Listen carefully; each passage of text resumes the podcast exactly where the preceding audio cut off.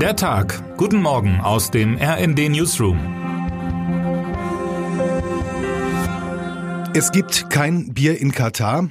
Morgen beginnt die absurdeste Fußball-WM aller Zeiten. Ein echtes Fanfest wird das Turnier nicht. Trotzdem reisen manche Deutsche hin.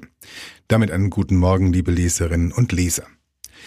Mit dieser Meldung ist für manche endgültig das Maß voll. Kurz vor Anpfiff der Wüsten-WM in Katar hat die FIFA mitgeteilt, dass rund um die Stadien kein Alkohol ausgeschenkt wird. Um den Schaden für seinen Bierpartner zu begrenzen, teilte der Fußballverband rasch mit, dass es immerhin alkoholfreies Bier geben werde und dass man alles unternehme, um ein respektvolles, angenehmes WM-Erlebnis zu garantieren. Was wie Satire klingt, ist die Folge der absurden WM-Vergabe in ein Land, das andere Regeln, Werte und Vorstellungen von einem angenehmen WM-Erlebnis hat, als wir es haben. Und doch werden ab morgen viele Deutsche einschalten, wenn der Ball durch die klimatisierte Wüste kullert. Und manche sind sogar hingeflogen, zum Beispiel Daniel und Bianca Rode.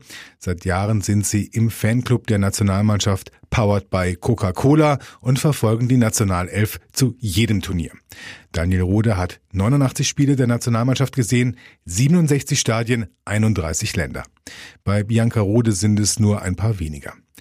Das Spiel gegen Japan, das erste der deutschen Mannschaft bei dieser WM, wird das 90. sein. Thorsten Fuchs hat vor dem Abflug mit Ihnen gesprochen. Ihre Leidenschaft für die Mannschaft und den Sport nimmt unser Reporter den DFB-Fans ab. Ganz klären lässt sich der Widerspruch zwischen der absurden Inszenierung in Katar und den echten Fanemotionen aber nicht. Nüchtern betrachtet geht es vor allem um diese beiden Themen. Geld. Maximilian König hat sich in das Zahlenwerk der WM eingearbeitet und siehe da, noch nie hat ein Fußballgroßereignis der FIFA so viel Umsatz beschert wie die Wüsten-WM, auch ohne Alkoholausschank. Zweitens Menschenrechte. Manches hat sich gebessert, vieles läuft aber noch schief in Katar. So lässt sich die Position von Amnesty International zusammenfassen. In einem Gastbeitrag formuliert Katja Müller-Fahlbusch im Namen der NGO klare Forderungen für die Zukunft. Die FIFA hat es selbst in der Hand. Nach der WM ist vor der WM. Termine des Tages. Die junge Union setzt ihren Deutschlandtag fort. Schon gestern haben sie einen neuen Vorsitzenden gewählt, Johannes Winkel.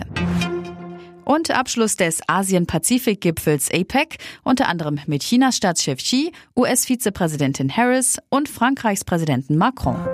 Wer heute wichtig wird. Wetten das Revival? Michelle Hunziker und Thomas Gottschalk moderieren eine weitere Ausgabe des TV-Klassikers im ZDF.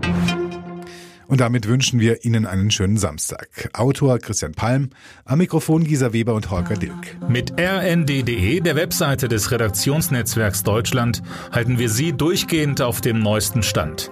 Alle Artikel aus diesem Newsletter finden Sie immer auf rnd.de slash der Tag.